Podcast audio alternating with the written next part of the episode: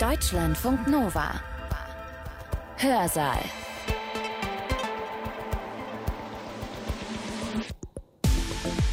Heute mit Nina Bus-Bartels. Schön, dass ihr dabei seid.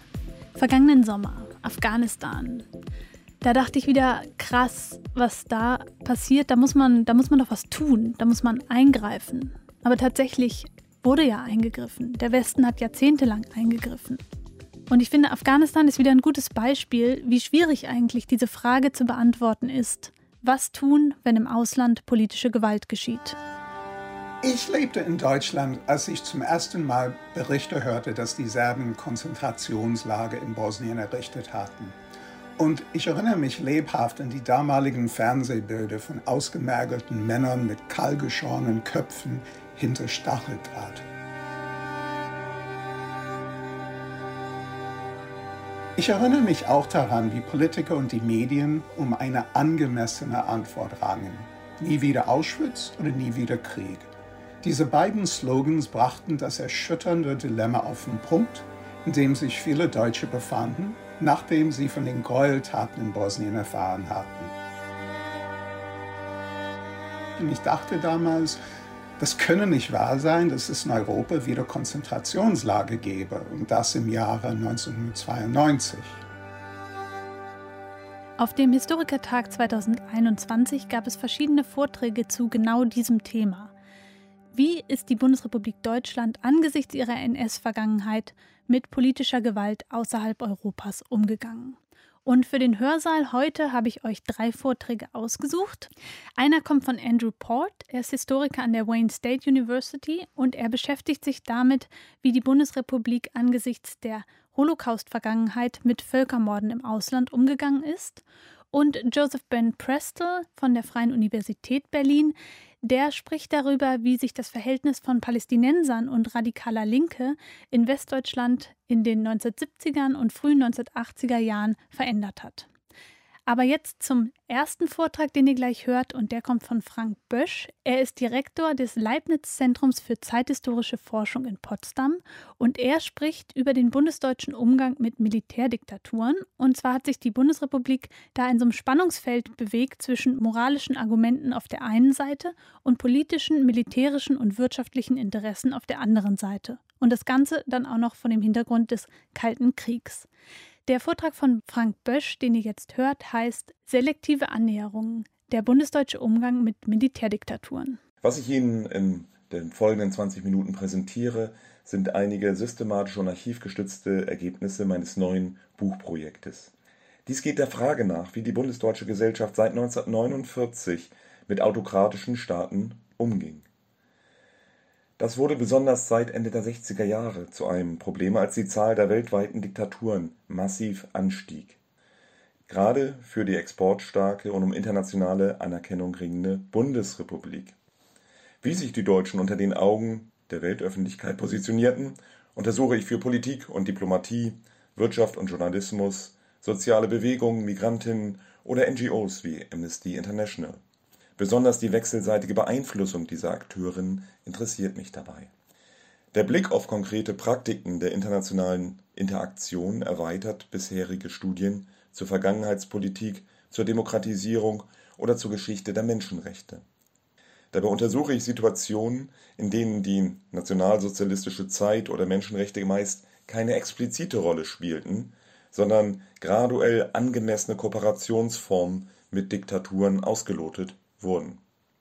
Dafür habe ich aus allen Weltregionen einzelne Autokratien und übergreifende Themen ausgewählt, von Südkorea über Iran und Libyen bis hin zu Chile.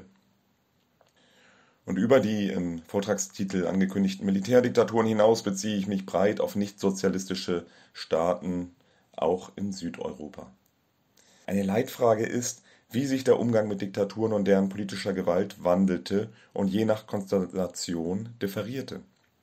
Dabei note ich besonders das Spannungsverhältnis zwischen moralischen Argumenten und den vielfältigen politischen und ökonomischen und militärischen Interessen aus. Ein Argument lautet dabei, dass die jeweils aktiven nationalsozialistischen Bezüge den Umgang mit Gewaltregimen prägten, dies jedoch stark selektiv blieb. Das zeigt bereits ein Blick auf die 1950er, 60er Jahre, also die Ära Adenauer. Hier dominierte zunächst ein wenig reflektierter Umgang mit antikommunistischen Diktaturen. Die ersten Staatsoberhäupter, die die Bundesrepublik ab 1954 besuchten, waren meist Autokraten, die dank der deutschen Suche nach Anerkennung pompöse Empfänge mit Jubel auf den Straßen erhielten. Nur einzelne kritische Presseberichte und Proteste kamen auf. Diese unterband die Bundesregierung jedoch auf Drängen der autokratischen Staaten, etwa gegenüber Iran ähm, schon seit ab 1953, also vor der Lex Soraya. Auch die Abschiebung von Regimegegnern in Deutschland durch iranische Intervention lässt sich belegen. Der Schah von Persien übermittelte vorher bereits Listen mit Oppositionellen, um vor diesen zu warnen, wenn er komme und ihre Abschiebung zu verlangen. Damit beeinflussten Autokratien das demokratische Gefüge der jungen Bundesrepublik. NS-Prägungen förderten oft Kontakte zu Diktaturen. Das galt besonders für das Auswärtige Amt, dessen Diplomaten sehr wohlwollend aus diesen Staaten berichteten, ebenso der Bundesnachrichtendienst. Die deutsche Vergangenheit galt dort nicht als Makel, vielmehr wurden Deutsche in vielen Autokratien eher positiv auf die Zeit vor 1945 angesprochen. Und das hielt noch lange an. Ich habe mit Zeitzeugen gesprochen, Deutschen, die lange in Libyen in den 80er Jahren lebten. Und auch sie erzählten, dass sie immer wieder auf Rommel positiv angesprochen wurden und es selbst die arabische Ausgabe von Hitlers Mein Kampf aus dem Regal gezogen wurde. Gerade in postkolonialen Diktaturen fühlten sich viele Deutsche damals als unbelastet und anerkannt im Vergleich zu den Briten und Franzosen, da ihre Kolonialerfahrung, wenn sie überhaupt in diesen Ländern bestand, eben lange zurücklag. Grenzen bestanden im Umgang mit Diktaturen, die unmittelbare Bezüge zur NS-Herrschaft aufwiesen, wie insbesondere Franco-Spanien. Hier verlangten die Sozialdemokraten und die westlichen Staaten eine Abgrenzung, aber konservative Politiker wie Strauß, Brentano oder Merkatz, die für eine engere Annäherung an Francos Regime eintraten, seit 1955 bereits, beschränkten sich daher zunächst auf regelmäßige informelle Treffen mit Francos Führung. Statt auf Staatsempfänge setzte man auf gemeinsame Konferenzen. 1960 führte die von Strauß angestrebte enge Kooperation der deutschen Luftwaffe in Spanien zu einem offenen Konflikt über die Deutung von Francos Herrschaft in der Öffentlichkeit. Während sich im Bundestag etwa SPD-Politiker wie Helmut Schmidt gerade wegen der NS-Vergangenheit gegen jede Kooperation mit dem Zitat faschistischen Diktatur aussprachen, bewerteten Unionspolitiker Spanien als eine mildere Form der Zitat autoritären Regierung. Der Begriff der Diktatur blieb ansonsten bis dahin sozialistischen Staaten vorbehalten. In den 1960er Jahren kam es in mehrfacher Hinsicht zu einem Wandel. Eine neue kritische Auseinandersetzung wurde maßgeblich von Migrantinnen aus den Diktaturen angetrieben, die sich in der Bundesrepublik aufhielten. Ab 1962 protestierten bereits spanische Gastarbeiterinnen und iranische Studierende gegen die politischen Verfolgungen in ihrer Heimat. Kurz danach afrikanische Studierende gegen die Autokratien, etwa in Kongo. 1967 trugen griechische Gastarbeiterinnen maßgeblich dazu bei, gegen die dortige Militärdiktatur zu mobilisieren und sie als solche auch zu benennen. Ebenso brachten Südkoreanerinnen 1967 die Verschleppung von 17 Landsleuten aus der Bundesrepublik sehr sichtbar in die Öffentlichkeit. Hier hatte der koreanische Geheimdienst 17 Südkoreanerinnen aus der Bundesrepublik unter Druck in das Heimatland geholt und dort zum Teil mit Todesstrafen und lebenslänglichen Haftstrafen versehen. Das alles förderte eine kritische Auseinandersetzung mit der Militärdiktatur, auch in der deutschen Öffentlichkeit und von der Bundesrepublik. Die migrantischen Gruppen lenkten die öffentliche Aufmerksamkeit auf das Schicksal einzelner Opfer der Diktaturen. Damit etablierten sie eine Form der opferzentrierten Auseinandersetzung, die die deutschen Medien oder auch Amnesty International förderten. Ebenso nutzten sie die Sprache des Nationalsozialismus, indem sie von KZs dort, vom Faschismus, von einer Gestapo dort sprachen. Sie machten also die Zustände in der Diktatur übersetzbar für die Deutschen, schlossen sie an den Diskurs über den Nationalsozialismus an, der sich gerade nach den Auschwitz-Prozessen auch in der bundesdeutschen Öffentlichkeit etablierte. Die Bundesregierung versuchte vielfach, diese migrantischen Proteste als Einmischung in, das, in die auswärtige Politik zu verbieten. Sie verschärfte sogar das Ausländerrecht 1965, um solche Proteste zu untersagen. Als besonders intensive Unterstützer der Migrantinnen erwiesen sich die Gewerkschaften. Der DGB und besonders die IG Metall meldeten Demonstrationen von und mit Migrantinnen an und förderten kritische Zeitschriften in deren Sprachen. Die IG Metall entwickelte sich so Ende der 60er Jahre zur mitgliederstärksten freien Gewerkschaft der Spanier und Griechen. Diese Hilfe für Südeuropäer förderte dann in den 1970er Jahren auch gewerkschaftliches Engagement zu außereuropäischen Diktaturen, etwa Pinochets Chile oder in Nicaragua unter äh, der dortigen Diktatur. Umgekehrt zeigte sich, Diktaturen, aus denen kaum Migrantinnen in der Bundesrepublik lebten, fanden eine geringere Aufmerksamkeit. Die Studentenbewegung, die 68er, griffen die migrantischen Proteste ebenfalls auf. Über die bekannte Berliner Schar-Demonstration 1967 hinaus traten sie gegen einzelne Diktatoren, Hinrichtung und die Abschiebung von Oppositionellen ein. Allerdings erfolgte dies, wie bei den Anti-Vietnam-Kriegsprotesten, nur gegen Diktaturen, die Partner des westlichen Bündnisses waren. Weniger die Staaten und Opfer selbst als die Diskreditierung der USA und der bundesdeutschen Regierung stand für sie im Vordergrund.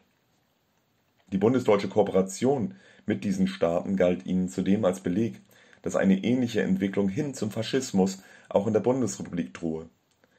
Die NS-Vergangenheit wurde hier mit der Gegenwart in befreundeten Diktaturen verbunden, um so eine drohende Zukunft auszumalen. Seit Ende der 1960er Jahre nahmen im Umgang mit den Diktaturen Verweise auf den Nationalsozialismus zu. Auf konservativer Seite, gerade im Auswärtigen Amt, dominierte das Argument, die Bundesrepublik solle sich wegen ihrer NS-Vergangenheit nicht als Zitat Schulmeister aufspielen und anderen Staaten demokratische Regeln aufzwingen. Die Linke und die Linksliberalen forderten hingegen gerade wegen der NS-Vergangenheit nun quasi kompensatorisch verfolgten Menschen auch in antikommunistischen Diktaturen zu helfen. Die Aufnahme von Verfolgten aus Chile und Argentinien verlangten sie mit dem Argument, diese Staaten hätten vor 1945 viele Juden aufgenommen. Und nun könne man zumindest dies etwas wieder gut machen.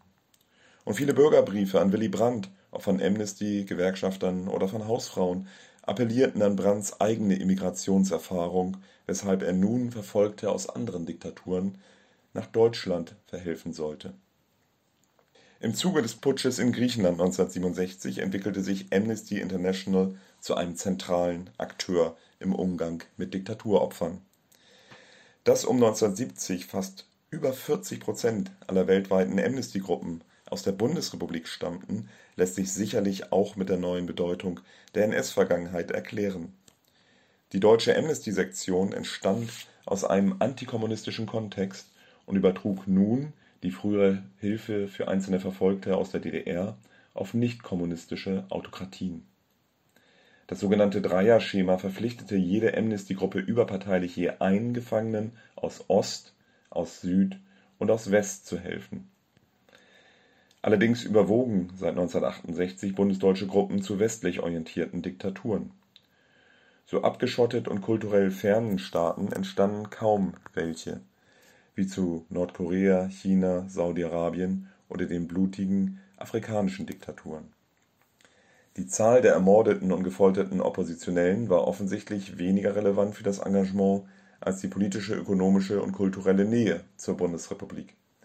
Autokratien, die zumindest einzelne kritische Köpfe ein- und ausreisen ließen, gerieten zudem stärker ins Kreuzfeuer.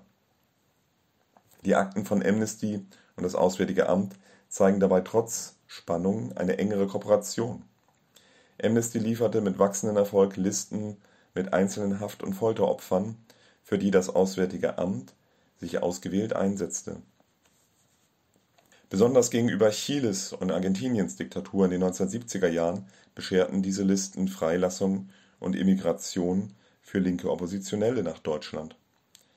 Oft agierten einzelne SPD und FDP-Politiker als Makler die die Anliegen von Amnesty mit ihrem Briefkopf erfolgreich an das Kanzleramt oder Außenministerium weiterleiteten. Ebenso bestand ein enger Austausch zwischen Amnesty und den zahlreichen Solidaritätsgruppen, die in den 1970er Jahren aufblühten. Und das alles führte dazu, dass einige tausend Chilenen aus den Folterkellern, aus der Haftsituation in die Bundesrepublik kommen konnten und nun auch erstmals massenweise Kommunisten bewusst in die Bundesrepublik auf Staatskosten überführt wurden, um sie vor Folter zu schützen. Der Apparat des Auswärtigen Amtes blieb hingegen gegenüber den diktatorischen Gewalt erstaunlich persistent. In fast allen Autokratien rechtfertigten die dortigen Botschafter die autoritären Regierungen damit, dass sie für Stabilität sorgen würden. Militärputsche erklärten die Botschafter weiterhin als Abwehr des Kommunismus, wie in Griechenland 67, Indonesien während der Massaker an den Kommunisten Mitte der 60er Jahre in Chile oder auch in Argentinien ab 1976, wo immerhin 30.000 Menschen mindestens ermordet wurden oder verschwanden. Erst hartnäckige öffentliche Kritik an politischen Morden sorgte dafür, dass die Diplomaten dazu Stellung bezogen und diese eher abwägend herunterspielten. Lediglich deutsche Opfer fanden ihre eigenständige Unterstützung im Rahmen einer informellen, stillen Intervention der Diplomaten. Dass diese Diplomaten oft im Nationalsozialismus ihre Karriere begonnen hatten, dürfte ihr Verständnis für die Autokratie gestärkt haben. Und gerade in den Diktaturen wie Spanien, Indonesien, Chile, Argentinien saßen Botschafter, die eine entsprechende NS-Karriere bereits gemacht hatten. Die öffentliche Kritik an den Menschenrechtsverletzungen hatte vor allem eine Konsequenz für diplomatische Beziehungen. Sichtbare Staatsbesuche von oder bei Diktatoren nahmen ab 1968 ab. Gerade SPD-Politiker mieden nun derartige Handschläge. Die internen Akten zeigen, dass selbst Willy Brandt zwar ein Treffen mit Spaniens Spitze 1967 68 ernsthaft erwog, um die Regierungsfähigkeit der SPD zu untermauern, dann aber absagte. Ein Handschlag mit Franco war für ihn wohl kaum möglich und schon gar nicht Bilder davon. Stattdessen übernahmen ab Ende der 60er Jahre bürgerliche Politiker derartige Reisen nach Iran, Spanien oder Chile Einzelne Diktatoren wie Stroessner aus Paraguay oder Mobutu aus Zaire wurden nun im Rahmen von Privatreisen vor allem in Bayern empfangen, um die Protest und Medienöffentlichkeit abzusenken. Gerade Strauß und Filbinger etablierten so eine Konkurrenzaußenpolitik mit Diktaturen, um regionale Wirtschaftsaufträge zu fördern. An die Stelle des Staatsbesuches traten Delegationsreisen von Abgeordneten Generell legitimierte nun der persönliche Eindruck das jeweilige Urteil, da die Medienberichte als mögliche Verzerrung galten.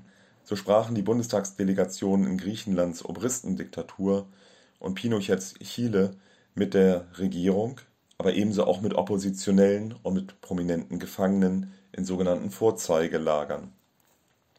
Ihre Deutungen variierten je nach politischen Standpunkt, aber die Verfolgung war damit in der öffentlichen Agenda. Reisen also etwa Gruppen von CDU-Abgeordneten oder Gruppen von SPD-Abgeordneten nach Griechenland und gehen dort auf Gefangeneninseln und kommen mit unterschiedlichen Eindrücken zurück. Der Ausbau von Flugverbindungen stärkte das Wissen über Diktaturen. Während Oppositionelle nach Deutschland ausflogen, reisten einige Journalisten ein, um gewagte investigative Berichte zu verfassen. Etwa im Jeep mit deutschen Söldnern im Kongo, die ihre Wehrmachtserfahrungen nun in den Dienst von Autokraten stellten per illegalen Privatflugzeug über eine griechische Gefangeneninsel, deren Fotos, die dann im Stern auch erschienen, an KZs erinnerten. Oder, wie Günter Wallraff in Griechenland, der inkognito sich dort verhaften ließ, um die Polizeigewalt am eigenen Leib zu beschreiben. Jeweils ging es um das Aufbringen von ikonischen Bildern, die ein Engagement gegen die Diktatur auslösen sollten im europäischen Vergleich entstand in der Bundesrepublik ein besonders starkes zivilgesellschaftliches Engagement gegen auswärtige Diktaturen. Der Einsatz der Bundesregierung blieb hingegen eher gering und stark selektiv. Vorreiter waren vielmehr die Regierungen Skandinaviens und der Benelux-Staaten. Die Bundesregierung trat hingegen auch in internationalen Gremien wie dem Europarat, der EWG oder der UNO eher für pragmatische Kompromisse ein Sie bemühte sich einerseits, ihr internationales Ansehen gerade wegen der NS-Vergangenheit nicht durch eine zu offene Unterstützung rechter Diktaturen zu gefährden. Andererseits traf sie immer wieder gegen eine öffentliche Verurteilung oder Sanktionen ein, um bundesdeutsche Wirtschaftsinteressen und bilaterale Beziehungen nicht zu gefährden. Auch die sozialliberale Regierung ließ die Lieferung heikler Wirtschaftsgüter zu. Je nach Grad des öffentlichen Protestes setzte sie dabei auf abgestufte Grenzen. So erhielten die Autokratien in Brasilien, Argentinien und Iran bundesdeutsche Atomkraftwerke und größere Rüstungsgüter, ebenso eine hohe Hermesdeckung und Kapitalhilfe. Dagegen wurde Pinochets Chile angesichts der breiten Proteste von links mit Sanktionen bedacht. Eine kleinere Kapitalhilfe erhielt Chile erst, als ausgewählte Gefangene ausreisen durften. Generell wählte die Bundesregierung eine Doppelstrategie.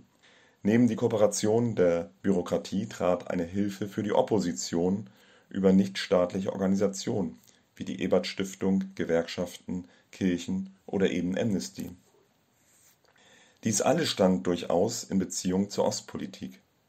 Der pragmatische Umgang mit westlichen Diktaturen war in vieler Hinsicht ein Modell für die Annäherung an den Staatssozialismus.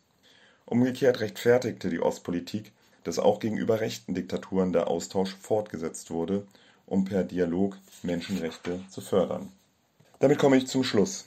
Deutlich wurde, dass sich der bundesdeutsche Umgang mit nichtkommunistischen Diktaturen in der Bonner Republik zwar stark wandelte, aber eher selektiv blieb. Nicht die Zahl der Gefolterten und Getöteten war zentral, sondern die Aufmerksamkeitsökonomie, die von vielen Faktoren abhing.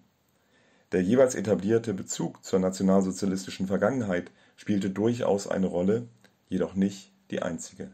Das war Frank Bösch. Sein Vortrag heißt Selektive Annäherung, der bundesdeutsche Umgang mit Militärdiktaturen.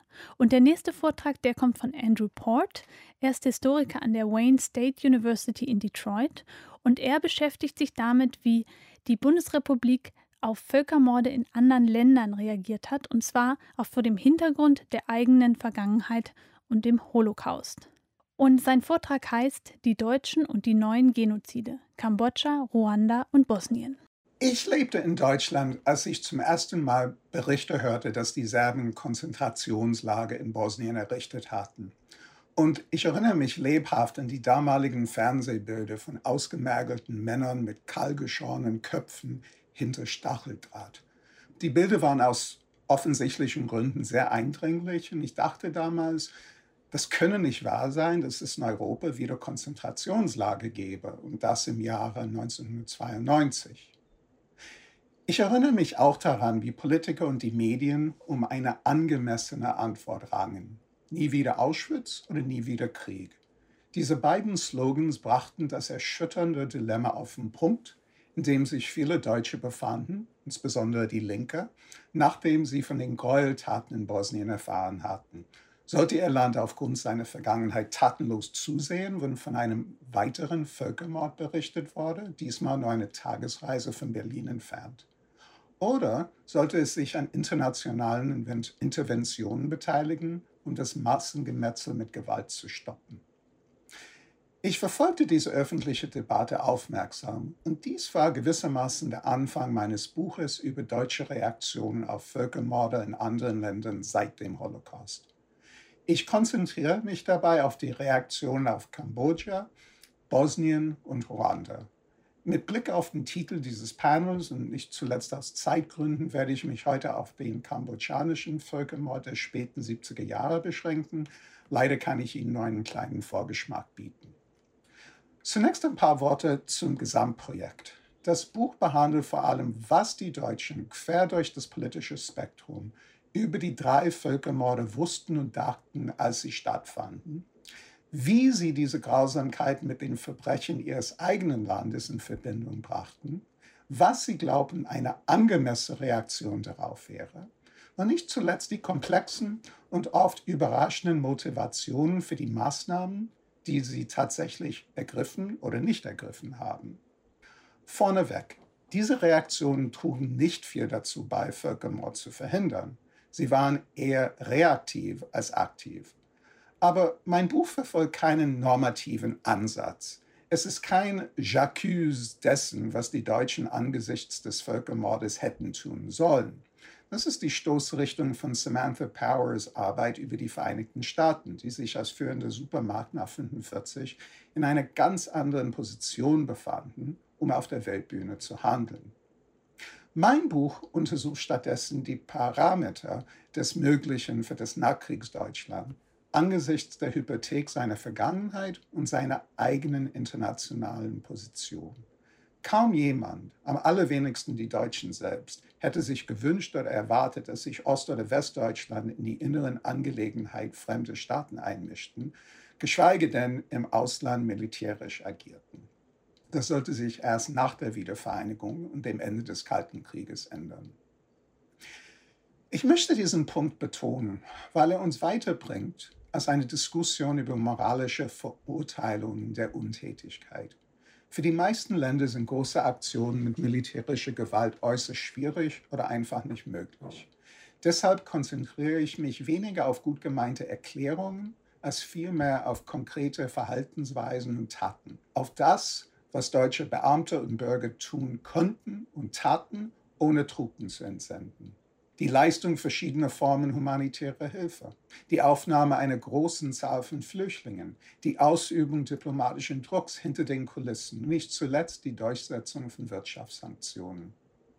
Kurzum, Berichte über massenhafte Gräueltaten veranlassten die Deutschen zum Handeln und was sie taten, ging weit über floskelhafte Reden hinaus mit denen vergangene Gräueltaten in Deutschland selbst gesühnt werden sollten.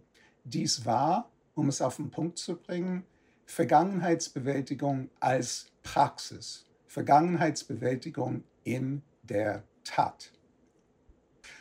Lassen Sie mich nun auf Kambodscha, äh, Kambodscha kommen. Ich hatte einige Jahre vor seinem Tod Gelegenheit, mit Rupert Neudeck, dem Begründer der Organisation Kap Anamur, zu sprechen. Das Gespräch drehte sich schließlich darum, warum seine Freiwilligen das taten, was sie taten. Sie haben übrigens nicht nur fast 10.000 Boat People gerettet. Darüber hinaus und weniger bekannt ist die Tatsache, dass mehrere hundert Freiwillige von Kapanamur kambodschanische Flüchtlinge medizinisch versorgten, die vor den Roten Khmer geflohen und in großen Lagern an der thailändisch-kambodschanischen Grenze gelandet waren.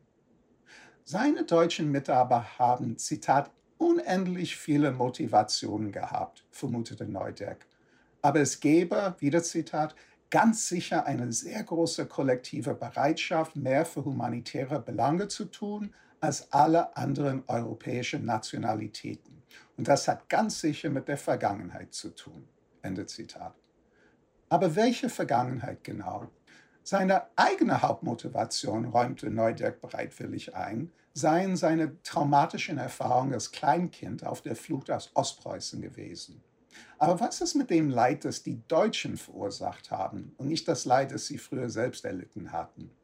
Die Verbrechen der Nazis gegen die Menschlichkeit, insbesondere gegen die Juden, hätte eine, Zitat, mächtige Rolle gespielt, meinte er.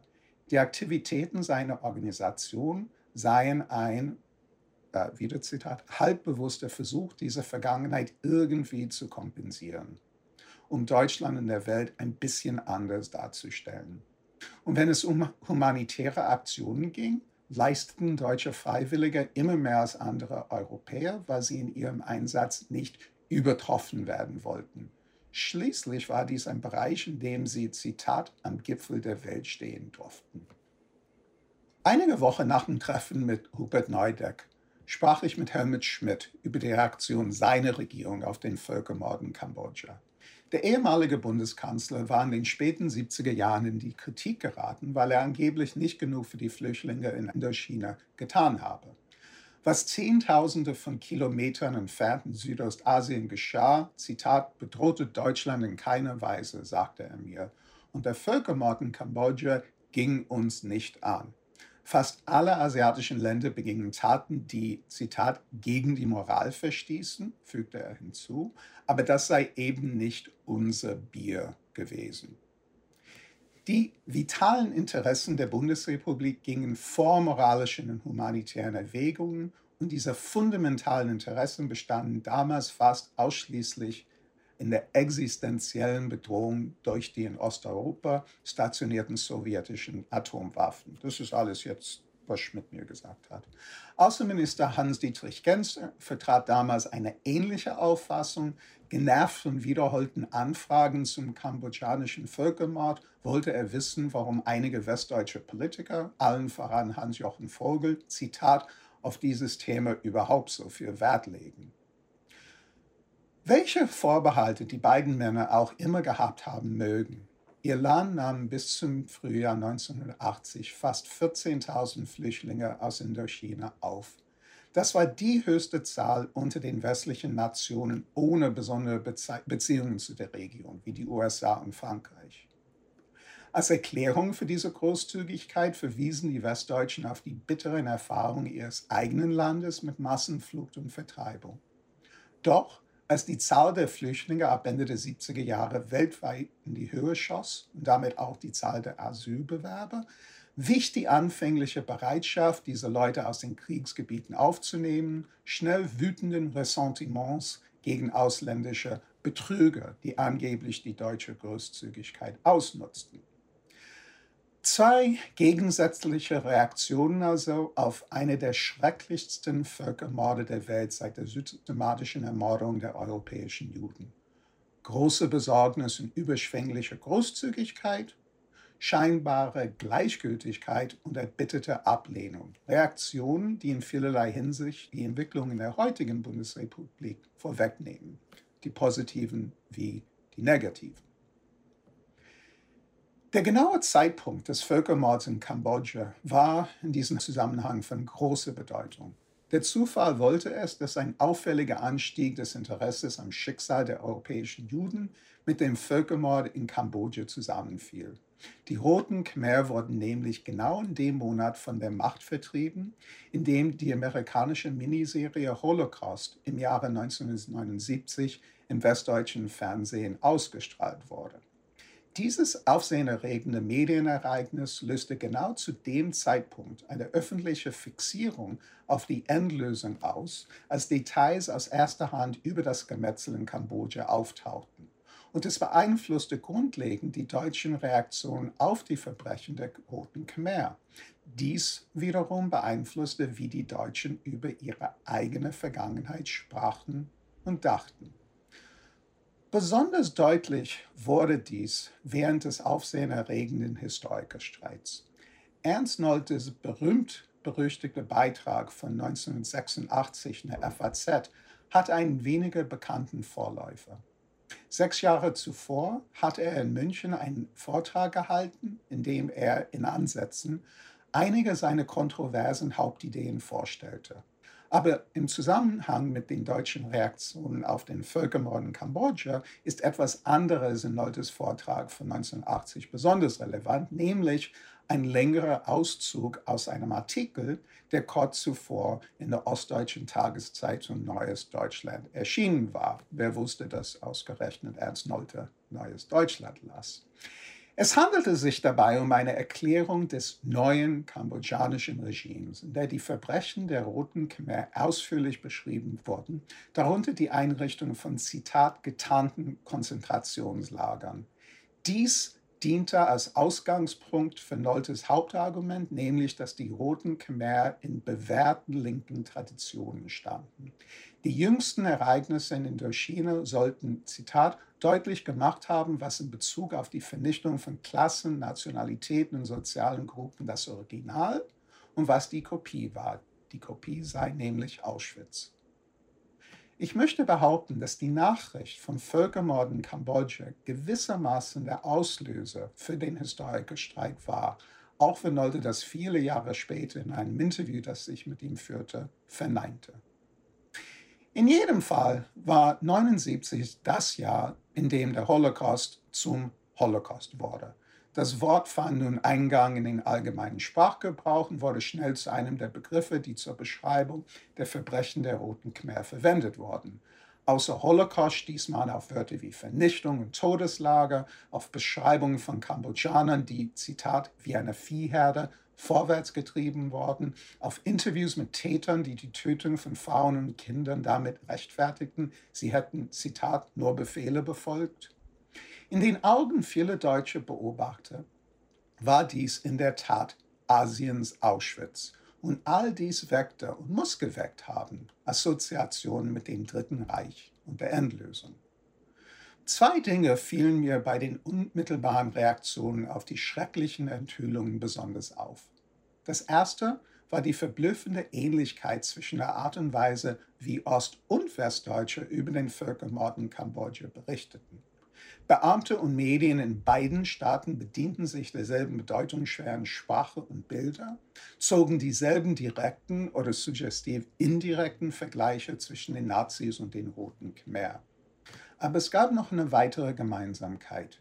Eine Tendenz in beiden Staaten über die bloße Behauptung der Vergleichbarkeit hinauszugehen und stattdessen Superlative zu verwenden, um den Völkermord in Kambodscha als beispielslos, unvorstellbar, als das Schlimmste in der Geschichte zu beschreiben.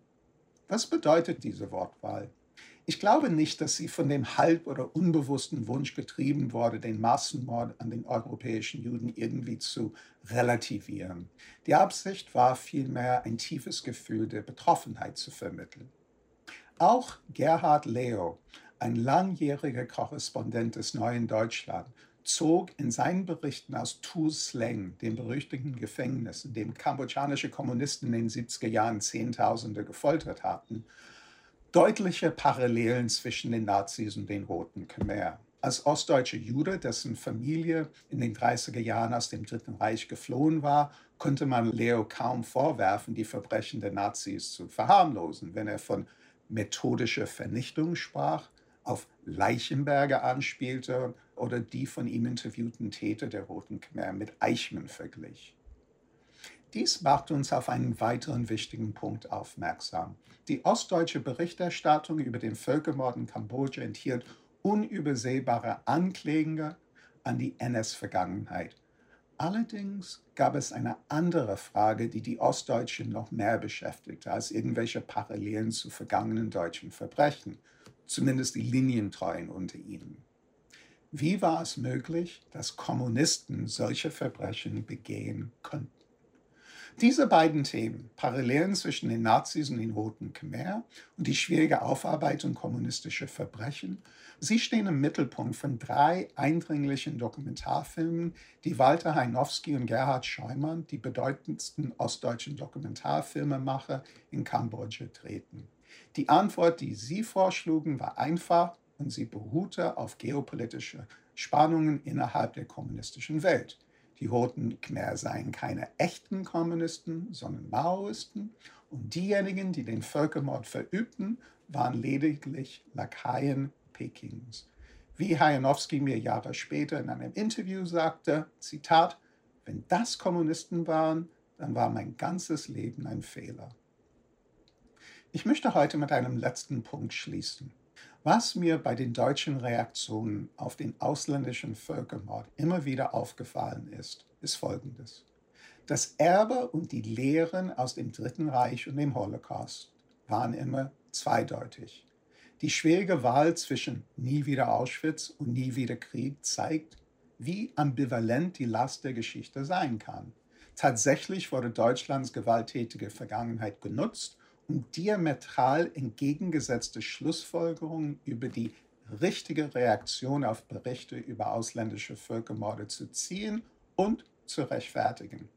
Diejenigen, die der Ansicht waren, dass Deutschland aufgrund seiner Geschichte die Hände gebunden seien, stießen auf ebenso inbrüstige Gegenargumente derjenigen, die gleichfalls auf die Vergangenheit ihres Landes als Aufforderung zum Handeln verwiesen. Zitat wir haben eine politische und moralische Pflicht zu helfen, gerade im Hinblick auf unsere Geschichte, das sagte Außenminister Klaus Kinkel nur zwei Wochen vor dem Massaker von Srebrenica. Zitat, es waren schließlich die Alliierten, die uns übrigens mit militärischer Gewalt von der Nazi-Diktatur befreit haben. Einen Monat später vertritt Joschka Fischer fast dieselbe Meinung. Wenn also das Dritte Reich etwas gezeigt hat, dann, dass es keine einfachen Antworten auf solche Fragen gibt und auch, dass es keine eindeutigen politischen Trennlinien gab, wenn es um die Lehren aus der nationalsozialistischen Vergangenheit ging. Das war Andrew Port, die Deutschen und die neuen Genozide Kambodscha, Ruanda und Bosnien. Wie wir gerade gehört haben, ist die nationalsozialistische Vergangenheit für viele eine Motivation gewesen, sich zu engagieren, zum Beispiel bei Kap Anamur. Wenn man sich im Nahostkonflikt engagieren wollte, dann war das so, ein gewisse, so eine gewisse Schwierigkeit mit der nationalsozialistischen Vergangenheit, zumindest wenn man sich auf Seiten der Palästinenser engagierte. Und darum geht es in dem nächsten Vortrag. Der kommt von Joseph Ben Prestel. Er ist Historiker an der Freien Universität Berlin und sein Vortrag heißt Politische Gewalt zwischen München und Beirut. Palästinenser und die radikale Linke in Westdeutschland 1970 bis 1982. Im Dezember 1977 veröffentlichte die palästinensische Zeitschrift Shu'un Philistiniya einen Brief aus Bonn. Verfasser war der Journalist Hakam Abdel Hadi, der seit Mitte der 1960er Jahre in der Bundesrepublik lebte. In seinem Artikel schilderte Abdel Hadi die jüngste Welle der Gewalt der Roten Armee-Fraktion. Die Attentate der RAF, so der Autor, hätten einen negativen Einfluss auf die Linke und die Solidaritätsbewegung mit Palästinensern. Abdel Hadi konstatierte eine zunehmende Abneigung der westdeutschen Bevölkerung gegenüber der palästinensischen Sache. Er schrieb: Hier wird mittlerweile automatisch eine Verbindung zwischen jeglicher Gewalt und Palästinensern gezogen. Die Wahrnehmung politischer Gewalt in den 1970er Jahren ist ein vielfach beforschtes Thema. Auch zu den Beziehungen zwischen der radikalen Linken in Westdeutschland und palästinensischen Gruppen sind zahlreiche Studien erschienen. In meinem Vortrag möchte ich fragen, welche neuen Einsichten außereuropäische Quellen wie der Artikel Abdel Hadis für diese Forschungsfelder ermöglichen. Wie verändert sich unser Blick auf die Wahrnehmung politischer Gewalt außerhalb Europas in der Bundesrepublik, wenn wir etwa palästinensische Quellen in die Analyse mit einbeziehen? Um diese Frage zu beantworten, werde ich zunächst auf die frühen 1970er Jahre blicken und in einem zweiten Schritt die späten 1970er Jahre und die frühen 1980er Jahre betrachten. Zwischen 1969 und 1972 wurden jüdische und israelische Menschen und Einrichtungen in der Bundesrepublik zum Ziel einer Reihe von Anschlägen. Hierzu gehörte etwa der Angriff auf die Passagiere einer El Al-Maschine am Flughafen München-Riem am 10. Februar 1970 oder der Anschlag auf die Olympischen Spiele in München am 5. September 1972. Diese Welle der Gewalt war Teil einer zunehmenden Internationalisierung des palästinensisch-israelischen Konflikts nach dem Sechstagekrieg von 1967. Palästinensische Gruppen versuchten diese Internationalisierung nicht nur mit Anschlägen auf israelische Ziele zu erreichen, sondern auch durch diplomatische Bemühungen, etwa bei den Vereinten Nationen oder dem Aufbau einer internationalen Solidaritätsbewegung. In diesem globalen Zusammenhang ist auch die Entstehung einer Solidaritätsbewegung mit Palästinensern in der westdeutschen Linken zu sehen. Seit 1967 entstanden beispielsweise an Universitäten sogenannte Palästina-Komitees. Der zunehmende Antizionismus und zum Teil auch Antisemitismus in der Linken stand in einem schroffen Gegensatz zu einer früheren Solidarisierung mit Israel und diente auch der Rechtfertigung politischer Gewalt. Das gemeinsame Studium palästinensischer und westdeutscher Quellen zeigt, dass Gewalt hierbei mitunter sehr ähnlich gerechtfertigt wurde. Dabei spielten etwa der Vietnamkrieg als ein Beispiel für die Legitimität nationaler Befreiungsbewegungen oder Franz Fanons Theorie antikolonialer Gewalt eine prominente Rolle. Auch Verweise auf den Nationalsozialismus finden sich sowohl in palästinensischen als auch in westdeutschen Quellen. In einigen Fällen wurden antisemitische Gleichsetzungen Israels mit dem Nationalsozialismus verbreitet. Das verleumdende Schlagwort Nazi-Israel etwa das mit einer Kombination aus Davidstern und Hakenkreuz bebildert wurde, findet sich sowohl in der Zeitschrift des Palästina-Komitees Bonn als auch in der PFLP-Publikation Al-Hadaf. Vergleiche oder Gleichsetzungen mit dem Nationalsozialismus waren nicht nur auf Israel bezogen.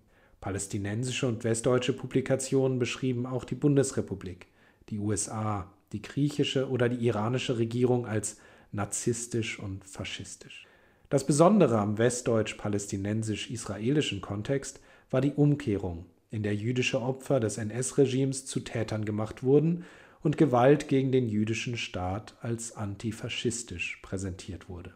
Neben Ähnlichkeiten zeigt die Diskussion um Gewalt in westdeutschen und palästinensischen Quellen auch wichtige Unterschiede und Streitpunkte. Hierbei wird die Bedeutung der spezifischen Verbindungen zwischen einzelnen Palästina-Komitees und palästinensischen Gruppen deutlich. So konnten Leserinnen in Hamburg und Beirut im Frühjahr 1970 sehr ähnliche Verurteilungen einer Anschlagswelle der palästinensischen Gruppe Popular Front for the Liberation of Palestine General Command PFLP GC lesen. Das Palästina-Komitee in Hamburg veröffentlichte eine Erklärung, in der es die reaktionäre Gewaltanwendung der PFLP-GC ablehnte und sie als terroristischen Akt bezeichnete, der gegen die Prinzipien des revolutionären Volkskriegs verstoße. Ganz ähnlich erklärte die Demokratische Volksfront zur Befreiung Palästinas in Beirut, dass die Aktionen der PFLP-GC individueller Terror seien, der den Prinzipien des revolutionären Volkskriegs widerspreche. Untermauert wurde diese Argumentation mit Auszügen aus Lenins Was tun und dem Beispiel des vietnamesischen Widerstands. Die Ähnlichkeit dieser Argumente in Hamburg und Beirut weist darauf hin, dass Teile der radikalen Linken Verbindungen zu ganz spezifischen palästinensischen Gruppen pflegten.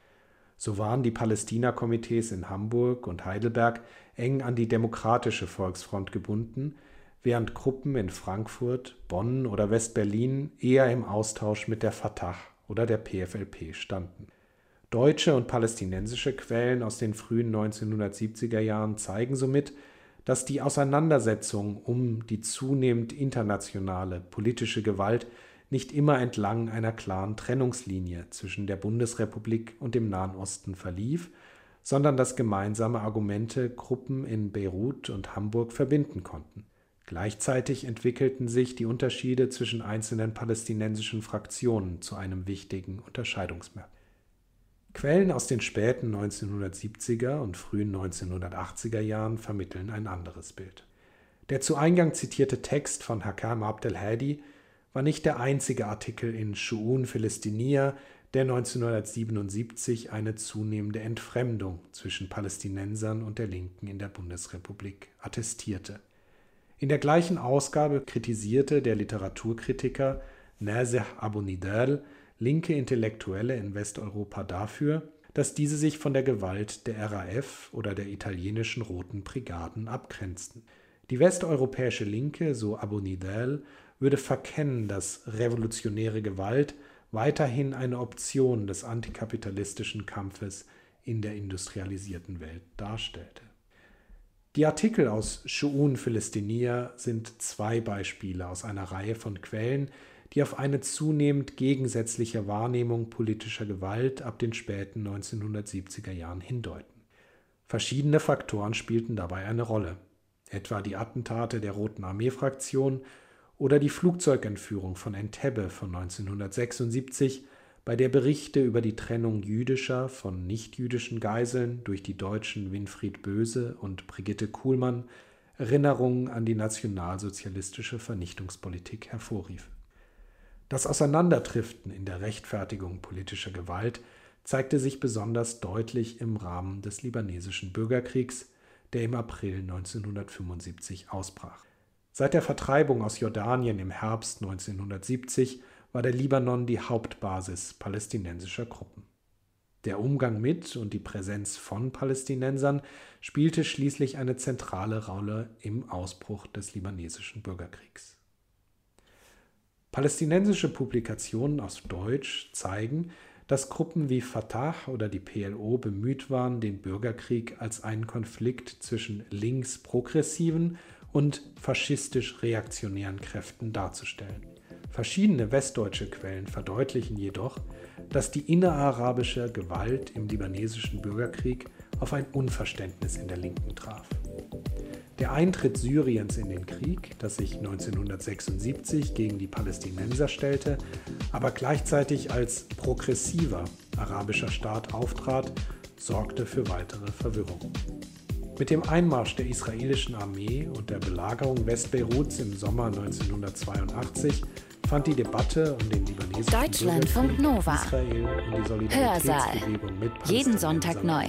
Auf deutschlandfunknova.de und überall, wo es Podcasts gibt. Ist die Sonderausgabe der Deine Podcasts. Pflasterstrand mit dem Titel Palästina, ein Albtraum der deutschen Linken vom September 1982.